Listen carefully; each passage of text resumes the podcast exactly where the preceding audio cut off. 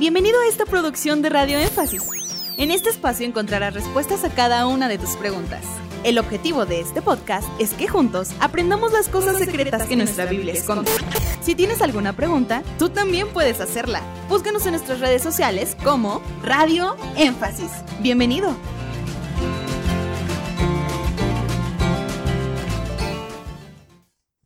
El Logos era Jesucristo, gracias y bendiciones. Efectivamente, el Logos era Jesucristo. Entendiendo que la palabra griega que aparece en la Septuaginta es Logos. Ya el castellano eh, se traduce verbo, eh, traducciones del Nuevo Mundo traducen la palabra, pero apunta exactamente a lo mismo, porque siempre hay que hacer una distinción entre significado y concepto. Una cosa es el significado, el significado tiene que ver más con la etimología de la palabra, mientras que el concepto tiene que ver con lo que se pretende transmitir al usar esa palabra. Entonces, cuando los autores, por ejemplo, Juan, Juan es eh, de los cuatro evangelios quien más toma prestados conceptos griegos. Y el concepto logos no es un concepto hebreo, es un concepto griego. Así que Juan toma prestado ese concepto para decirnos en Juan 1.1, o en el principio era el verbo, el verbo era con Dios y el verbo era Dios. Juan quiere decirnos que en un principio Dios tenía en su mente un pensamiento con el cual él se expresó y a través de esa expresión trajo toda la creación.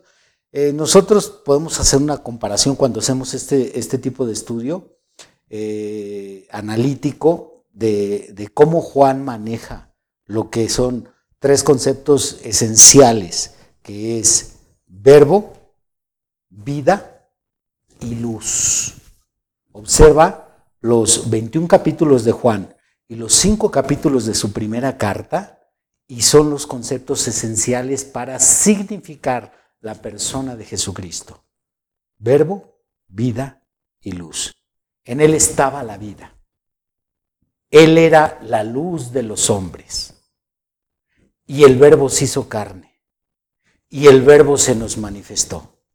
Estos conceptos pueden estudiarse de manera independiente y encontrar un significado particular, obviamente, pero se entrelazan en, lo que son los capítulos del Evangelio como de las cartas.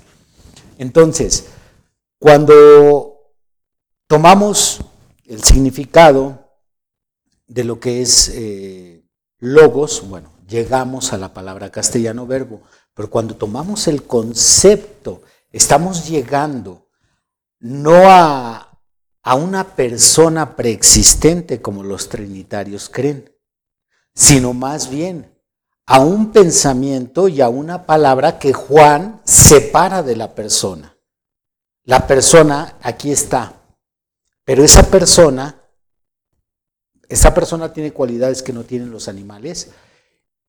Piensan, hablan, pueden planear. Entonces, toma estas dos características del pensamiento y la expresión y Dios como una persona tiene esta característica de pensar y hablar, y entonces toma esa característica y le llama el logos a esa característica. Esto es, el pensamiento de Dios y la palabra que sale de su boca, a esa característica le llama logos. No a una segunda persona, sino a la característica. Entonces, ese verbo, no una persona, sino ese verbo, esa capacidad, Dios la convierte en carne. Y eso es a lo que nosotros le llamamos la persona de Jesucristo. Por eso es que no estamos de acuerdo en una preexistencia de una persona. Estamos de acuerdo en la preexistencia de un verbo, que viene a ser lo mismo, sí, cuando éste viene a materializarse. Gracias por llegar hasta el final de este podcast. Esperamos que cada una de tus interrogantes haya sido resuelta. Te esperamos aquí para resolver más de tus preguntas.